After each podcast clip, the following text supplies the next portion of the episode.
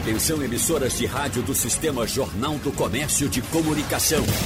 No ar, debate em rede. Participe! Rádio Jornal na internet. www.radiojornal.com.br Bom, começando o debate, como sabemos, já estamos vivendo a quarentena mais rígida decretada pelo governo de Pernambuco para tentar conter o avanço da pandemia da Covid-19. Mas em alguns pontos do Grande Recife, a movimentação de algumas pessoas, apesar de tranquila, aponta para um desrespeito às regras estabelecidas. Vamos falar sobre esse e outros assuntos, inclusive o que está permitido ou que não está permitido, o que é proibido Vamos tirar algumas dúvidas, evidentemente, com os participantes do debate de hoje. Vamos primeiro saudar o prefeito de Afogados da Engazeira e presidente da Associação Municipalista de Pernambuco, José Patriota. Bom dia, prefeito José Patriota. Bom dia, Wagner. Bom dia, meu caro Pedro Eurico, doutor Avelar Loureiro. Loureiro. É um prazer falar com vocês e com os ouvintes. Empresário e presidente do Movimento Pro Pernambuco, Avelar Loureiro. Bom dia para o senhor. Bom dia, Wagner. Bom dia, secretário Pedro Bom dia, presidente Zé Patriota. Bom dia, ouvinte. Secretário de Justiça e Direitos Humanos de Pernambuco, Pedro Eurico. Muito bom dia. Wagner, tudo bom? Um abraço, tá tudo bem, meus amigos aí, Patriota e Avelar Loureiro.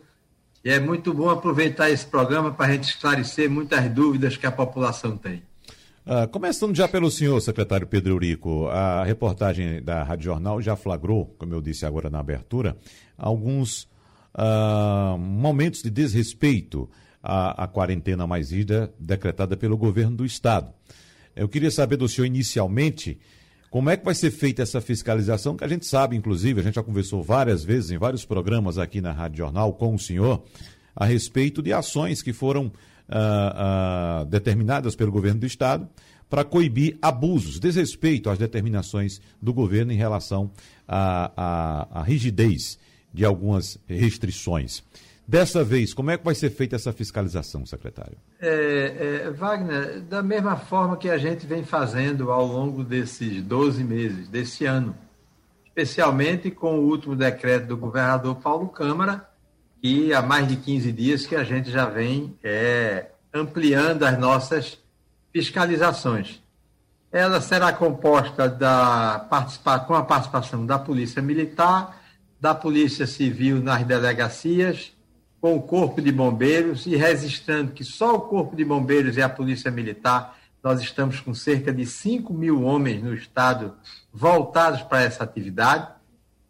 Nós temos o PROCON estadual, até as séries, a Secretaria de Ressocialização, eu mobilizei uma parte dos companheiros de lá, inclusive utilizando o ônibus xadrez da própria secretaria, e nos, nos propiciou, sábado passado, a gente acabar com uma festa em aldeia, onde um proprietário, de forma leviana, irresponsável, criminosa, alugou sua casa para uma festa com cerca de 110 jovens e que estavam lá, homens e mulheres, uma festa que ia durar dois dias.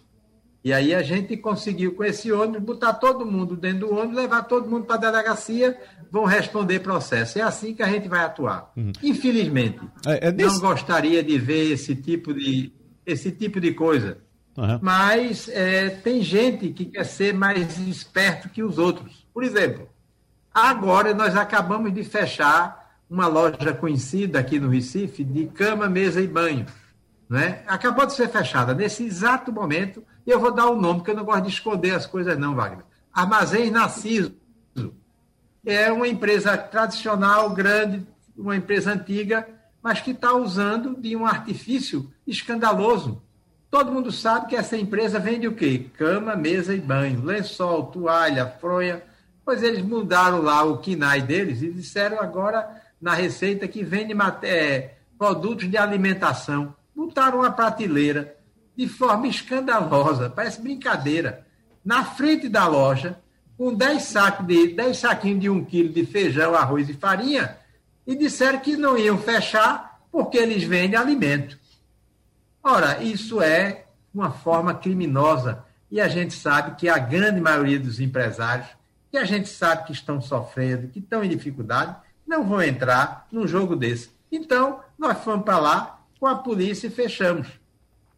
Nós, do governo Paulo Câmara, e Avelar conversa muito com os setores do governo, Zé Patriota é alma desse governo também, como presidente da MUP, mas ele está no nosso coração, do dia a dia do nosso partido. A gente sabe de que nós aceitamos a crítica, a crítica construtiva, muitas vezes a crítica com humor, com, bom, com, com, com, com é, boa forma de, de brincar com as pessoas. Eu acabei de ver um vídeo que eu, Wagner, morri de rir. Eu estou celebrando um casamento dentro de um ônibus. Uma coisa ótima, uhum. uma brincadeira fantástica. E só me só amplia meu humor. Uhum. Né? Isso a gente ouve, isso a gente releva. Né? Agora, o de respeito às regras, né? a, volto a dizer, principalmente a falta de cumprimento das regras, nós não vamos aceitar. Não vamos aceitar porque nós não estamos tomando essas medidas para prejudicar, para açoitar, para, de qualquer forma, a gente castigar a população e os empresários. De forma nenhuma. Essas medidas são necessárias porque hoje nós estamos beirando 100% da taxa de ocupação de hospitais com UTIs e enfermarias. Para concluir, a, a, fiscalização ela vai acontecer não só aqui na região metropolitana, mas em todo o estado. E a gente conta com isso, com uma participação fundamental, que é dos prefeitos e prefeitas que podem colocar as suas equipes a favor da vida, porque nós uhum. estamos aqui é protegendo e discutindo a vida das pessoas. Bom, nesse aspecto, vamos aproveitar e conversar logo com o presidente da MUP, José Patriota, porque o senhor acaba de fazer um relato bastante dramático, um apelo, na verdade, eh, trazido pelos prefeitos, secretários. O senhor relatou agora há pouco no Passando a Limpo, prefeito José Patriota. E a gente aproveita esse relato também do secretário Pedro Eurico para reforçar aquilo que o senhor citou, né? Os prefeitos ligando para o senhor pedindo ajuda, os secretários de saúde também. E a gente percebe que, devido a uma ausência de uma convergência nacional em torno de um ponto para combater o coronavírus, nós temos pessoas estimuladas a cometer absurdos como esses que foram citados agora pelo secretário de Justiça e Direitos Humanos, Pedro Eurico é uma coisa de fato uh, difícil de controlar, porque a gente sabe que as pessoas, algumas atendem aos apelos, outras, por questões diversas, inclusive por questões político-ideológicas, não atendem esses apelos, inclusive políticos, prefeito. Que quando o seu, seu falou agora, de forma dramática e emocionada também, a gente lembra que muitos gestores públicos também não deram atenção, também adotaram o negacionismo como prática. E hoje, eu não sei se é o caso, mas muitos deles estão chorando. A gente trouxe, inclusive, esta semana também no Passando Limpo, aqui a informação do governador de Minas Gerais, Romeu Zema, que inicialmente havia aderido ao negacionismo e agora estava chamando quem estava circulando na rua sem máscara de criminoso. Ou seja, mudou. Bom, a gente espera que essa mudança de comportamento de alguns, pelo menos, possa surtir algum efeito. Ainda haja tempo para diminuir essa tragédia na qual estamos, estamos vivendo, prefeito Zé Patriota. Prefeito Wagner, ouvintes, é, nós que estamos na linha de frente tentando articular, buscar ações integradas para minimizar essa situação, que recebemos um bombardeio de informações e de apelos da verdadeira realidade do que está acontecendo e da evolução e do que estava previsto, a gente fica muitas vezes estarrecido com, com tudo que, que vem acontecendo, né? A gente sabe que não há unanimidade em nenhum pensamento. Mas o negacionismo, né, feito por lideranças, influencia pessoas. E tudo isso tem a ver com formação, com base familiar. Seja do empresário, seja da falta de oportunidade que alguém não foi numa universidade, né, independente da categoria ou da condição social de cada um. É questão de partida, chama-se educação ausência de educação, de uma conduta, de um comportamento.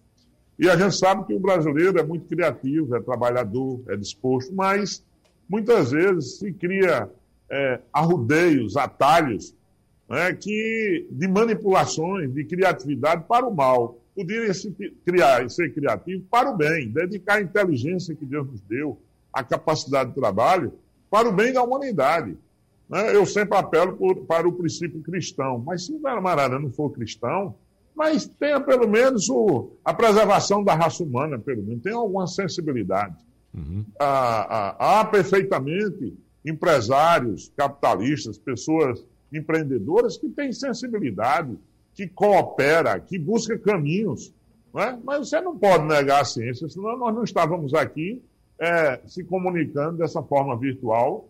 Né? Isso é ciência. Andar de carro é ciência, subir no elevador é ciência, andar de avião é ciência. A vacina, o mundo inteiro vem há muito tempo com larga experiência aqui no Brasil exitosa, é um programa que, independente de quem seja o presidente da República, sempre funcionou. A gente sempre teve capacidade de vacinação completa e é uma ação totalmente integrada, União, Estados e municípios. E numa pandemia dessa, numa calamidade, não ter uma coordenação nacional para um país desse tamanho, a gente tem que ter a coragem de dizer, se não fossem os governadores e os prefeitos, onde era que a gente estava? Pior ainda, a situação era de calamidade. Era para sepultar agora, ou já ter começado a sepultar há muito tempo de de pai enxedeira. E por mais apelos emocionantes que a gente faça, ainda tem gente com o coração duro, sem sensibilidade. Quando cai dentro de casa, aí o camarada vê o tamanho da brincadeira. Né? Você ter dinheiro, ter plano de saúde e não ter UTI para ele também. Uhum. Essa é a situação de agora. Né? Já já, né? Amanhã ou depois, as 400 e poucos leitos de UTI privados já se foi. Então, é um pacto, não se trata de disputa ideológica, de partido político. Eu não quero saber disso agora. Agora eu quero ver, porque a gente vive, a gente corre atrás e trabalha. Que o prejuízo é coletivo quando chega a uma situação dessa. Né? É todo mundo, porque Estado e município também precisa arrecadar. Sem atividade econômica, a gente não tem faturamento para tocar as políticas para as pessoas. Então, é deixar a maldade de lado e buscar caminhos, né, instrumentos. Né? Essa questão da vacina é a questão central, não tem outro caminho. Olha aí, 39% a menos no internamento dos acima de 85 anos. Já são sinais de que a vacina está imunizando, está fazendo efeito. E a ação tem que ser integrada, conjunta. Não é pegar detalhes dali, da lá e transformar isso no principal. Por isso é que eu acho, é, Wagner, que o papel da imprensa, da mídia, é fundamental, tem sido muito importante para fazer, tudo bem, tem, temos que ouvir todas as versões, as visões, mas a gente precisa integrar e educar a nossa população, orientar né, que muito, muito do que se faz aí, do que se tem, pode ser evitado.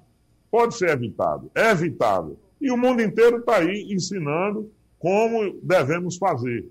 Então, acho que é a hora de união de forças né, das pessoas de gestor público, que também, muitos deles não dão exemplo, isso é verdade, né, que, que é o primeiro que tem a obrigação de dar, né, seja independente de categoria, seja o que for, todos nós temos obrigação, nós estamos numa guerra, uma guerra muito dura. E a pior coisa do mundo é você ter um parente, um familiar, numa hora dessa, por mais dinheiro que tem, dizer não tem. Imagina os que não tem. Então, eu, eu acredito que o ser humano vai fazer uma reflexão, como, como o Zuma lá de, de, de Minas, né? respeito muito bem, mas tem um limite. Mas ele foi convivendo com as atividades, foi deixando, mas chega um ponto que, afinal de contas, é um ser humano que está ali, que tem vida, que tem família, né? Que tem um limite. Né? Como a gente conviver? Né? Porque a gente vive vai correr atrás do prejuízo, porque nós, depois nós vamos ter assim uma derrocada, claro. Né? A gente sabe dos efeitos do que é paralisar, do que, né? além dos problemas que a gente já tem no dia a dia, independente de pandemia. Mas eu estou acreditando que as circunstâncias chegou um ponto agora que nós vamos ter, com essa unidade em busca da vacina, que nós vamos ter mais oferta. Só que isso tem um delay para ter um efeito maior. Uhum. E vamos entrar agora na pior fase, das piores fases da história do Brasil. Essa é, é a minha previsão. Gostaria de não estar dizendo isso, mas é o meu sentimento. É, e chega mais um dado, hoje, sendo divulgado hoje, alarmante também, é, senhores debatedores, José Patriota, Pedro Eurico e Avelar Loureiro, que é da rede Análise Covid, que reúne especialistas de diferentes áreas para interpretar os dados oficiais sobre a pandemia. E esses dados divulgados hoje apontam que o número de mortes por Covid pode chegar a 4 mil por dia até o fim de abril. Então veja que alerta sério que é dado. É a situação em que nós estamos, como disse o prefeito José Patriota, a situação de guerra. Mas vamos saber também do outro lado, né? Um setor que também vem amargando perdas durante muito tempo, perdas inclusive também humanas, que é o setor empreendedor de todo o país. E aqui em Pernambuco nós temos a representação do empresário Avelar Loureiro, que também é presidente do movimento Pro Pernambuco. Pois não, doutor Avelar, quais são as colocações iniciais do senhor? Muito bom ouvir o que eu ouvi até agora. Realmente, o espírito do setor produtivo, e eu poderia dizer que não existe lado nessa situação toda, não existe lado, só existe um lado, é o lado da sociedade, e esse é o que tem que ser preservado. Então, é, é complexa, a situação é complexa, não é uma situação simples. No ano passado, quando a gente começou a pandemia, a gente estava num voo às cegas, porque ninguém estava sabendo para que lado ia, ninguém nunca tinha lidado com esse tipo de problema. Eu diria que agora a gente está voando por instrumentos. Nós não estamos vendo ainda nitidamente o que tem pela frente, mas temos alguns instrumentos. Quais são esses, esses instrumentos? Os dados que nós colhemos ao longo desse período todo, o que deu certo o que não deu certo. Já tivemos no ano passado um pico da pandemia e enfrentamos. Nesse momento, a gente tem de diferente uma perspectiva de uma solução mais definitiva, que é a vacina. Ainda não estamos com ela do jeito que gostaríamos, mas temos a perspectiva. Obviamente que a coisa ainda está engrenando no mundo todo, e aí a gente tem que de, despolitizar esse discurso todo. Isso é um problema mundial. Obviamente que o Brasil não vai nunca se comparar aos Estados Unidos, porque ele é quem basicamente detém toda a tecnologia mundial de produção de vacinas e está na frente como os outros, mas também passou por um pico que proporcionalmente morreram 4.500 pessoas por dia, e não é um país pobre. Então, é, é, a, a, verdade nem está de um lado nem está do outro. A verdade está exatamente no bom senso, no dia a dia, e realmente coisas que são efetivamente eficazes, que é o distanciamento social, é, usar a máscara é, e agora a vacina. Então, esses três são os, as ferramentas que a gente tem para controlar isso tudo. Uhum. Na palavra inicial aí do, do secretário Pedro Eurico, eu achei muito interessante o exemplo que ele deu da, da Narciso. Isso é fruto ainda de imperfeições nos decretos, que, de certa forma, do nosso modo de ver, permite algumas coisas que não deveria permitir e restringe outras que não faz sentido restringir. E é esse diálogo que a gente tem aberto com o governo do Estado para essas pequenas correções. A gente não quer mudar o rumo. Quem tem que tomar a decisão é o Estado, ele foi eleito para isso, são os nossos governantes, nós temos que confiar. Mas a sintonia fina a gente tem que fazer. Por exemplo, isso que aconteceu com a Narciso está acontecendo com os hipermercados. Os hipermercados estão comercializando televisões, geladeiras, rádio, telefone e tudo mais. Virou shopping center. Você tem que rapidamente restringir. Olha que é o empresário que está falando. O empresário falando tem que restringir. Não é hora de sair para comprar televisão, geladeira e celular. É hora de ficar em casa. Agora, por outro lado, a busca pela saúde não pode ser prejudicada. Então, por exemplo, é, no decreto inicial há uma dúvida ainda sobre se ambulatórios, que é o quê? O lugar onde a pessoa vai buscar a saúde. Serviço, às vezes, de urgência.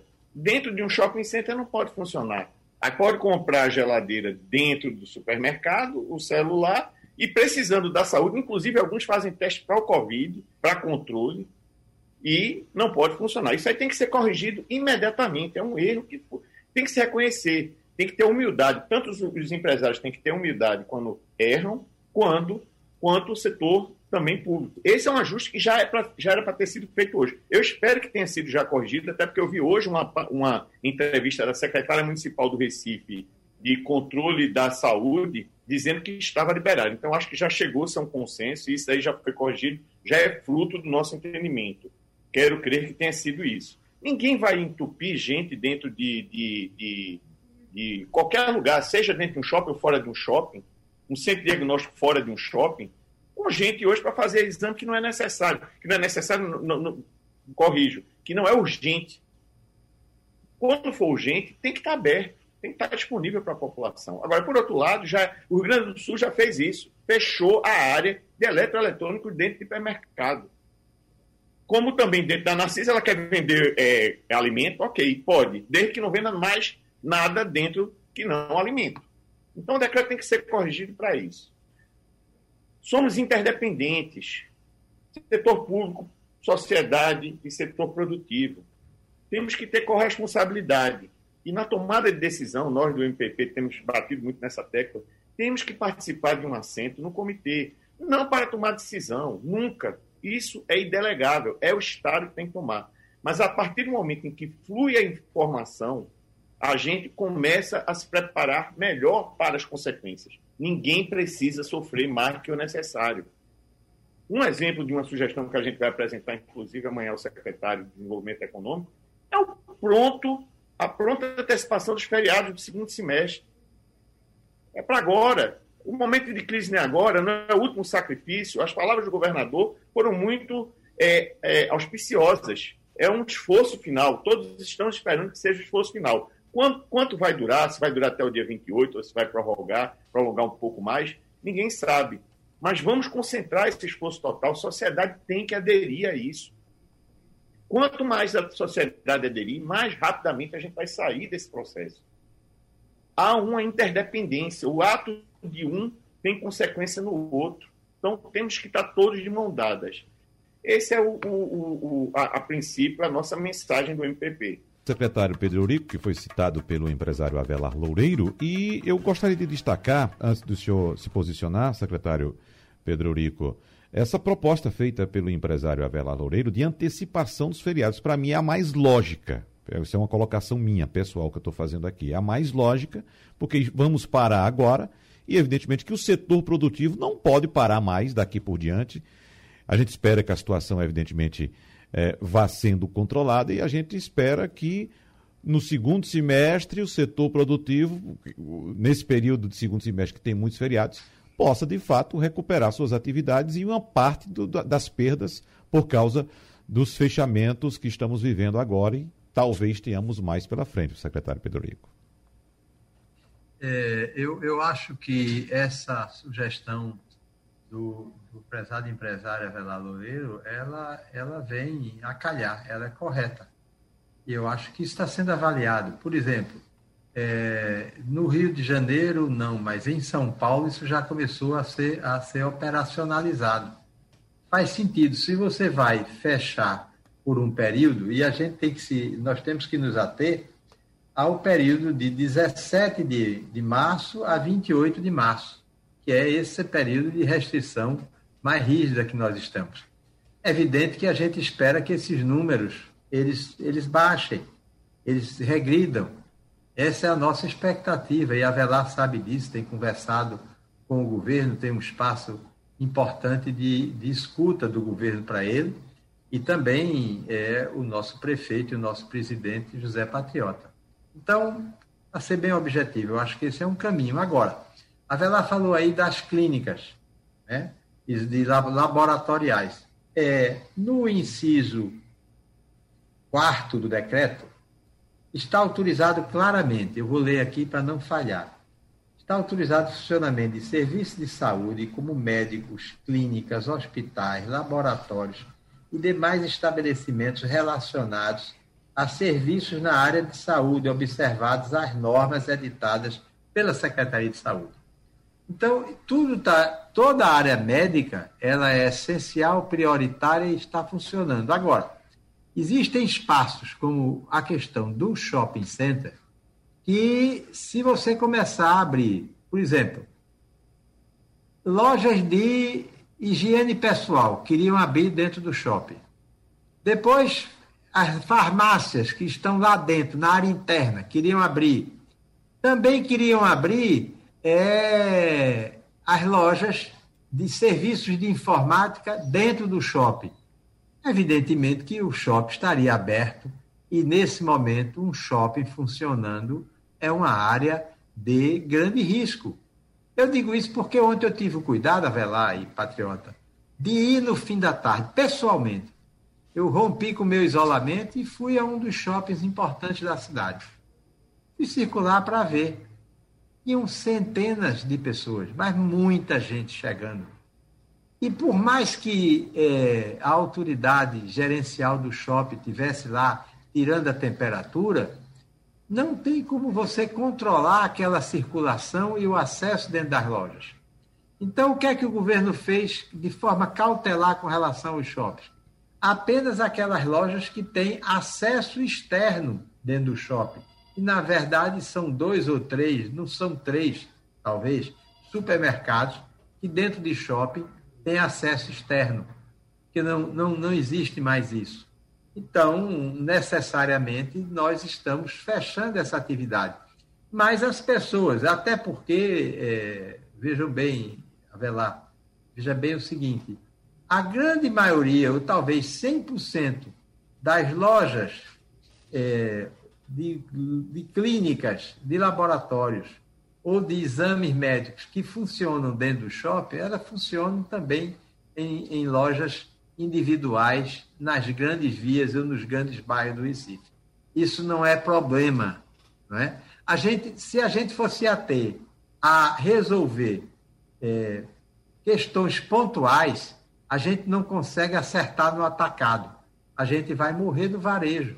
Então, tem questões que nós cuidamos de resolver. Eram justas. Quer ver uma, uma questão? A semana passada, eu pessoalmente comandei é, fechamento de lojas de conveniência de, dentro, que funcionam dentro dos postos de gasolina. Mas a circulação de pessoas é mínima. E o governo, em boa hora, no decreto atual, o governador Paulo Câmara, que fez? Autorizou o funcionamento das lojas de conveniência no período das 6 às 20 horas. Por que não 21, 22 horas ou meia-noite? Porque a partir das 20 horas, isso estava se transformando em bar. Nós encontramos vários funcionando assim. Então, nós estamos abertos para avaliar essas questões.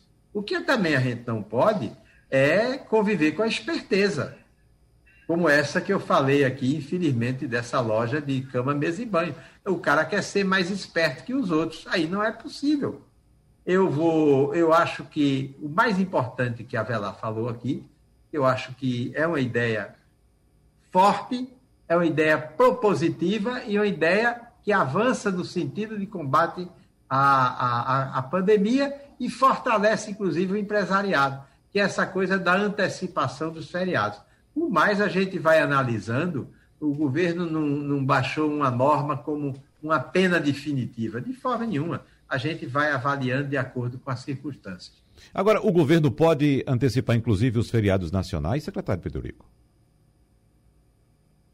Olha, é, os feriados, na realidade, é, isso poderia ser discutido a nível dos municípios, que a grande maioria dos, dos feriados são municipais, tem alguns estaduais, né? mas é possível se discutir isso eu creio que não haveria óbice é, por parte do governo federal com relação a isso, até porque outros estados já estão fazendo isso. É. Bom, é, na verdade a gente precisa também, mais uma vez, de uma convergência, né, prefeito José Patriota? Porque, por exemplo, o governo do estado cancelou o carnaval deste ano 2021 uh, e também o ponto facultativo, mas o governo federal não. Então, veja só que divergência, né, que falta de, de ação conjunta para tentar resolver o problema. Mas eh, eu queria falar também do interior, prefeito Patriota. Inclusive, nós estamos recebendo aqui uma mensagem de Anchieta Santos, da sua querida Afogás da Engazeira, questionando o seguinte: prefeito, o auxílio emergencial vai colocar mais uma vez uma multidão de pessoas nas ruas à espera de atendimento na Caixa Econômica Federal. Claro, um cenário propício à disseminação do coronavírus. Inclusive, a gente acompanhou o ano passado, prefeito, eu pegando carona aqui na pergunta de Anchieta Santos o ano passado, a aglomeração de pessoas enorme na, na, na porta das agências da Caixa Econômica Federal, nas portas, para receber esse auxílio. O auxílio este ano vai ser menor, tanto em valor quanto em número de pessoas. Mesmo assim, o que, é que pode ser feito em parceria com, com o banco para que não haja aglomeração de pessoas para receber esse benefício? Meu caro Wagner, caro Anchieta Santos, um abraço. É, na verdade, esse é um grande problema. Nós tivemos um debate muito intenso com a Caixa Econômica, envolvendo o Ministério Público Federal, estadual, para encontrar formas de descentralizar esse pagamento.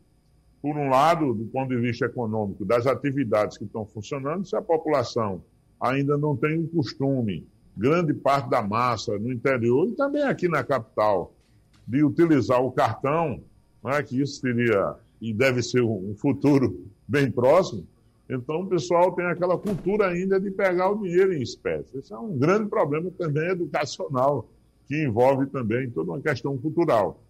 E a forma de, de pagamento descentralizado em um único banco.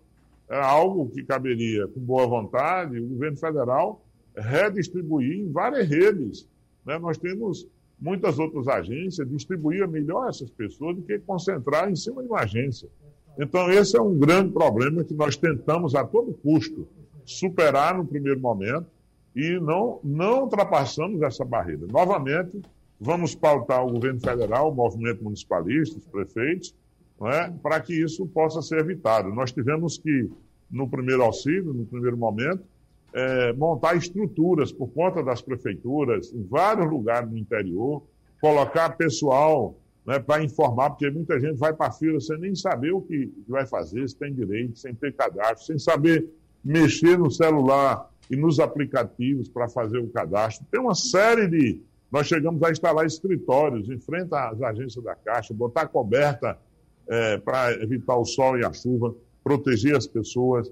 Mas a gente sabe que é uma aglomeração muito grande que pode ser evitado muito disso né, com a rede tecnológica hoje que se tem de centralização dos bancos. A própria Febraban, nós chegamos a abrir um debate, mas não evoluiu, porque também não houve interesse do governo federal, né, dentro da sua forma de entender. Eu até acredito que agora o próprio governo federal tem mudado mais, é, tem dado alguns sinais de postura que eu acho que a gente pode é, evoluir. Até acredito que o ser humano sempre é capaz de, de, ter evoluções, de fazer reflexões, e eu acho que isso agora é possível. Vamos novamente rebater, porque, sinceramente, é um foco muito grande, com mais medidas que você tome, mas, por outro lado, a pessoa precisa se alimentar, precisa ter o dinheiro. Então, como fazer é uma questão de gestão. É uma questão de gestão e com boa vontade se resolve isso.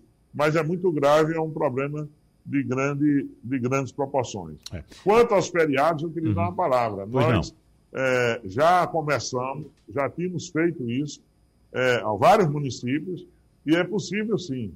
Eu, por exemplo, como prefeito de Afogados, a, a data, uma das datas mais sagradas do município é o aniversário, é uma festa tradicional, emancipação política. E no dia 1 de julho, que sempre foi feriado, não foi feriado em Afogados nem Gazeiro, porque estávamos com as atividades é, apesar de controlada, mas acontecendo. Porque se já tivemos tanto tempo de feriado, então a data é muito importante, é significativa. Eu achei e decretei e recomendei a vários prefeitos que fizessem essa negociação e do mesmo jeito nós estamos fazendo. Então sentamos com o CDL, com o empresariado local, dialogamos no sentido de não dar, e os comerciários também, não é? com todo, todo mundo, no sentido de que é, é, é, é, praticamente um feriado esse período que a gente fica, para muitos, dependendo da atividade. Alguns conseguem trabalhar à distância, outros não. Então, é presença física. Então, acho que, além, além de tudo, os feriados municipais podem sim, e a gente incentiva que as prefeituras façam isso. É, mas a minha dúvida, prefeito Patriota, é em relação aos feriados nacionais, e vamos ter muitos no segundo semestre, né? Aí envolve negociações, sabe? Uhum e, na medida do possível, se der para a gente atropelar, atropelar no bom sentido, readequar a gente, de nossa parte, toda boa vontade para isso, sem problema. Certo. Avelar Loureiro, estou recebendo aqui uma mensagem que vem de um colaborador, um colaborador nosso em Israel, Mário Roberto Melo, que coloca o seguinte: a situação atual de Israel, que é excelente, foi em decorrência de lockdown bem feito e obedecido, diferentemente do que ocorre no Brasil, onde quem é a favor dele é contra Bolsonaro. É, isso me envergonha e muito me entristece, porque, segundo o Mário aqui, há de fato aquela briga política. Quem é a favor de A fica com aquelas ideias de A, quem é contra A fica contra aquelas ideias. É, é, é assim que ocorre, segundo está sendo colocado aqui por Mário Roberto Melo. E quando se fala em lockdown, Avelar, evidentemente que a gente conhece aquelas reclamações todas do setor produtivo, do setor empresarial. Mas esses exemplos que a gente recebe, não só de Israel, como também da Inglaterra, dos Estados Unidos, associando, por exemplo, o lockdown à vacinação, tem feito com que esses locais já comecem a programar uma retomada da atividade econômica. Os Estados Unidos falam em vacinar toda a população já a partir do primeiro dia de maio, do primeiro de maio próximo. Inclusive, já se comenta uma grande celebração em 4 de julho. A Inglaterra também já está programando a retomada da sua economia. Enfim, colocações que eu faço para o senhor, o senhor fica à vontade para, inclusive, tocar nos assuntos que foram já citados pelo secretário Pedro Rico, também pelo prefeito José Patriota. A gente não perdeu o fio da meada, eu vou logo responder essa e depois eu volto para a conversa com o secretário. É, vamos lá.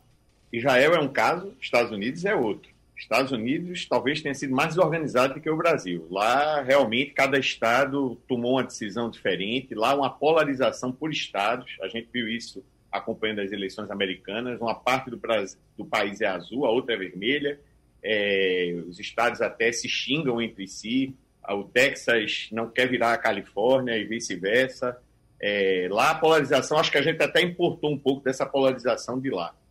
É, então, Israel realmente é um país menor, é um país que vive em guerra, está acostumado a sacrifícios, é uma população mais, é, é, vamos dizer assim, calejada, mais sofrida, e é fácil você, pelo tamanho e pelo, pelo, pela característica da população, você fazer um lockdown mais rígido e com, um tempo maior. Os Estados Unidos não foi exemplo para a gente, eu acho que foi o exemplo que a gente não deveria seguir. Agora, por outro lado, eles são uma potência tecnológica, então, em termos de vacina, vai dar show no mundo.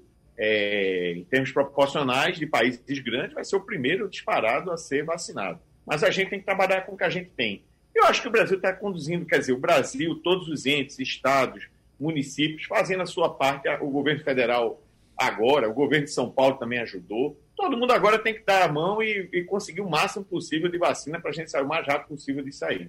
Então, a, a, é, quanto a esse tema, era isso.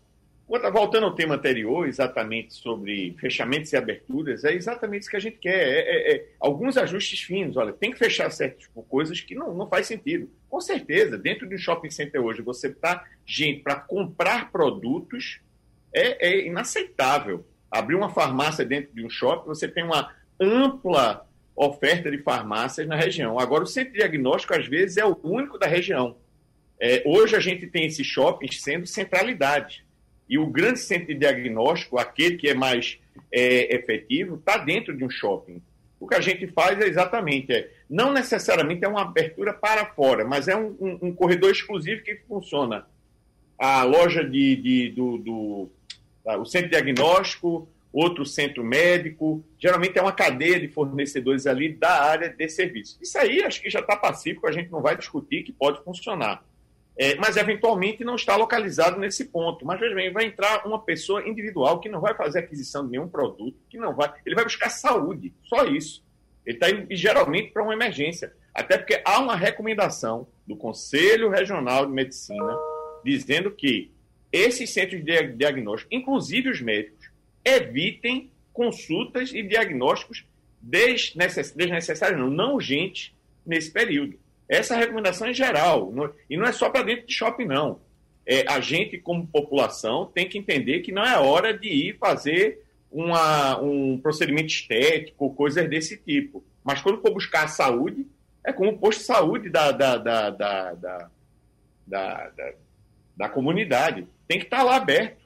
Agora não vai fazer a consulta eletiva. Isso aí realmente não vai fazer a consulta eletiva. Não deve fazer é, é, recomendado que não se faça. Isso no decreto está muito claro.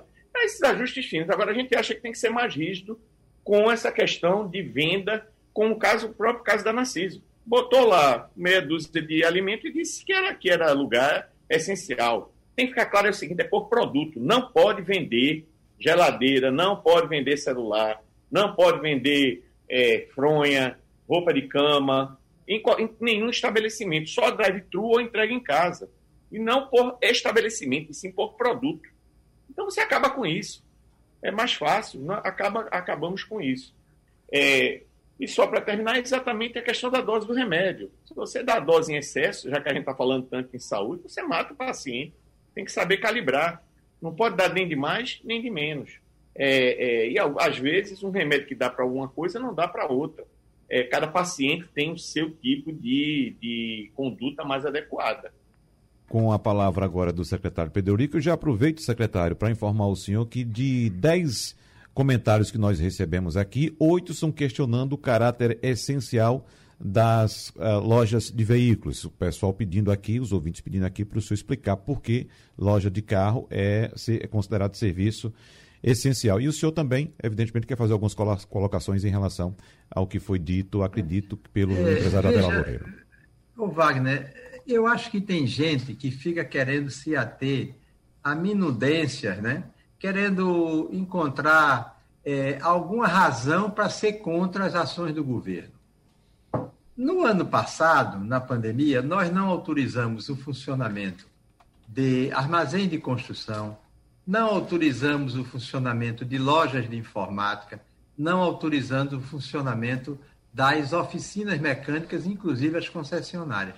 Esse ano, na linha do que o próprio empresário Avelar Loureiro colocou tão bem aí, que é preciso ter a capacidade de entender as dificuldades dos empresários, e a gente entende o governo Paulo Câmara, através do, do seu secretário de Desenvolvimento Econômico, o nosso amigo Geraldo Júlio, eles sabem conduzir e caminhar. Não é? O governo tem, de um lado, a questão econômica e, do outro lado, tem a questão dos direitos. Eu faço parte do grupo que cuida dos direitos humanos, então eu tenho que cuidar dessa área. Né? E aí eu quero dizer o seguinte, com relação ao problema das concessionárias.